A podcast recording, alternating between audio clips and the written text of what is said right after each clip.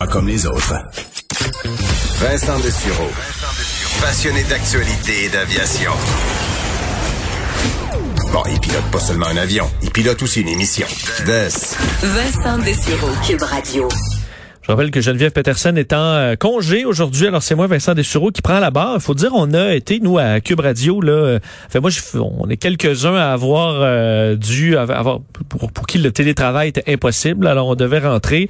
Alors on a passé la pandémie euh, fait carrément au centre-ville de Montréal, Berry-UQAM, place Émilie-Gamelin, coin bon réputé pour avoir beaucoup d'itinérance. Coin d'ailleurs où il y a eu toutes sortes, bon, une tente d'urgence, bon, à Place du Puy où on a euh, logé des, itinérants. Alors il y a eu, euh, c'est une problématique qui est très très près de nous, disons à Cube Radio. On a pu voir les effets euh, de la pandémie sur cette population qui est vulnérable et euh, dossier quand même très intéressant de, du devoir ce matin, comme quoi la ville de Montréal a dépensé des millions de dollars pour engager des gardiens de sécurité à la supervision des refuges pour itinérants et euh, dans plusieurs organismes plusieurs personnes à Montréal se questionnent à savoir est-ce qu'on aurait pu uti- utiliser cet argent de meilleure façon, notamment auprès des organismes communautaires, auprès d'intervenants, plutôt qu'embaucher des agents de sécurité qui sont évidemment pas euh, formés pour euh, s'occuper, disons, avec euh, euh, avec professionnalisme. Ben, la majorité sont très professionnels, mais évidemment n'ont pas de formation spécifique dans des cas comme ça. Pour en parler, il est directeur et fondateur de l'organisme Care Montréal. Michel Monette est en ligne. Monsieur Monette, bonjour.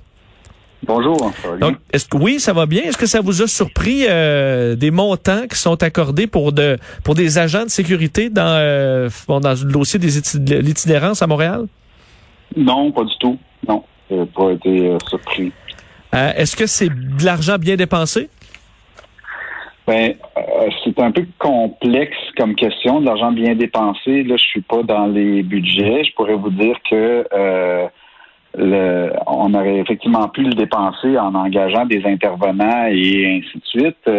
Euh, la complexité, c'est de trouver, si on prend l'exemple de l'hôtel de la place du Puy, qui est ouvert de 9 h le soir ou 8 h le soir à, à 9 h le matin, euh, trouver des intervenants qui sont prêts à travailler de nuit, euh, c'est complexe. Après ça, avoir des intervenants dans ce contexte-là, euh, l'intervenant est là pour pouvoir accompagner l'usager autant que possible à sortir de la rue. Ben, entre 8 heures le soir puis euh, 9 heures le matin, euh, ben on on peut pas là. C'est le couvre-feu. Ce travail-là. Ouais, c'est ça. Donc, alors, euh, tu sais, c'est ça. Fait que là, ben, dans ce contexte-là, la ville euh, elle gère avec ce qu'elle connaît. Des intervenants psychosociaux à la ville, euh, je suis pas sûr qu'ils en ont beaucoup dans leur personnel. Donc, euh, ils, ils comprennent pas nécessairement ce modèle de fonctionnement-là.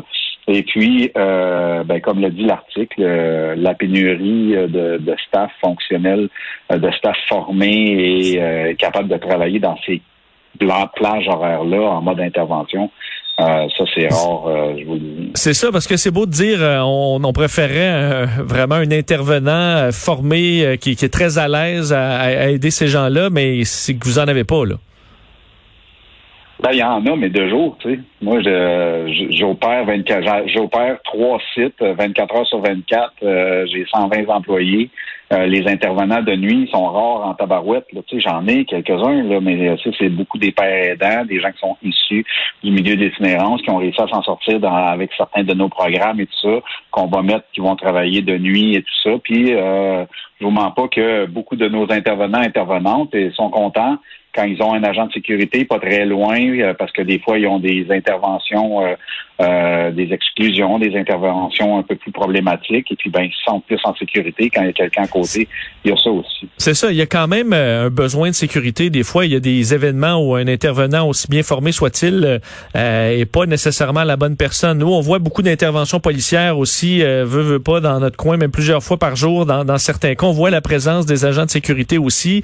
Donc, euh, on est en situation de crise. Il n'y a pas le choix aussi d'avoir une présence de, de, de- d'agents de sécurité comme ça. Ben, donc, le choix, euh, pas sûr que c'est une question de choix. C'est- sûr que dans le sens de dire qu'on n'a pas le choix, il y a tout le temps des, des, des, alternatives à toutes les solutions et tout ça. Mais quand on ouvre un centre comme l'Hôtel du Puy en urgence, euh, du jour au lendemain, faut qu'on héberge, qu'on ouvre pour 300 personnes, euh, ben on y va avec qu'est-ce qu'on a, puis la capacité de l'organisme de pouvoir trouver du personnel pour pouvoir fournir.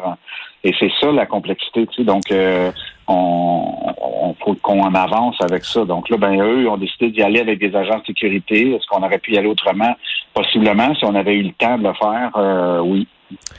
Euh, comment les choses vont chez, chez vous en général? Évidemment, l'hiver euh, se, termine. Je pense que c'est quand même un soulagement pour plusieurs qui, qui, qui, doivent vivre à l'extérieur.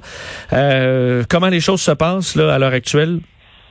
Là, nous, c'est plutôt calme. On est toujours à capacité là, tous les soirs quand même, mais donc, euh, le, beau temps amène un peu de, calme et euh, de moins, moins d'agressivité, on va dire, hein, chez les gens. Euh, mais oui, c'est quand même très très occupé. Ça, il n'y a pas eu d'accalmie. Il y a eu la vaccination à Montréal, disait même au mois de janvier avoir complété sa campagne de, vaccination auprès des itinérants. Est-ce que c'est le, cas? Ça m'apparaît quand même un défi d'aller chercher tout le monde. Il y a la question des deux doses. vous en êtes où là-dessus? On a reçu la première dose. Il y a peut-être 50% de nos âgés qui ont accepté la vaccination. C'était un peu pareil dans notre staff. Là, peut-être 50% du personnel qui a accepté la vaccination. Euh, quand on fait partie de la première vague, euh, il y avait quand même encore euh, beaucoup de, de, bémols ou de, problématiques associées qui étaient comme annoncées. Donc, euh, tout le monde n'a pas nécessairement embarqué dans ça.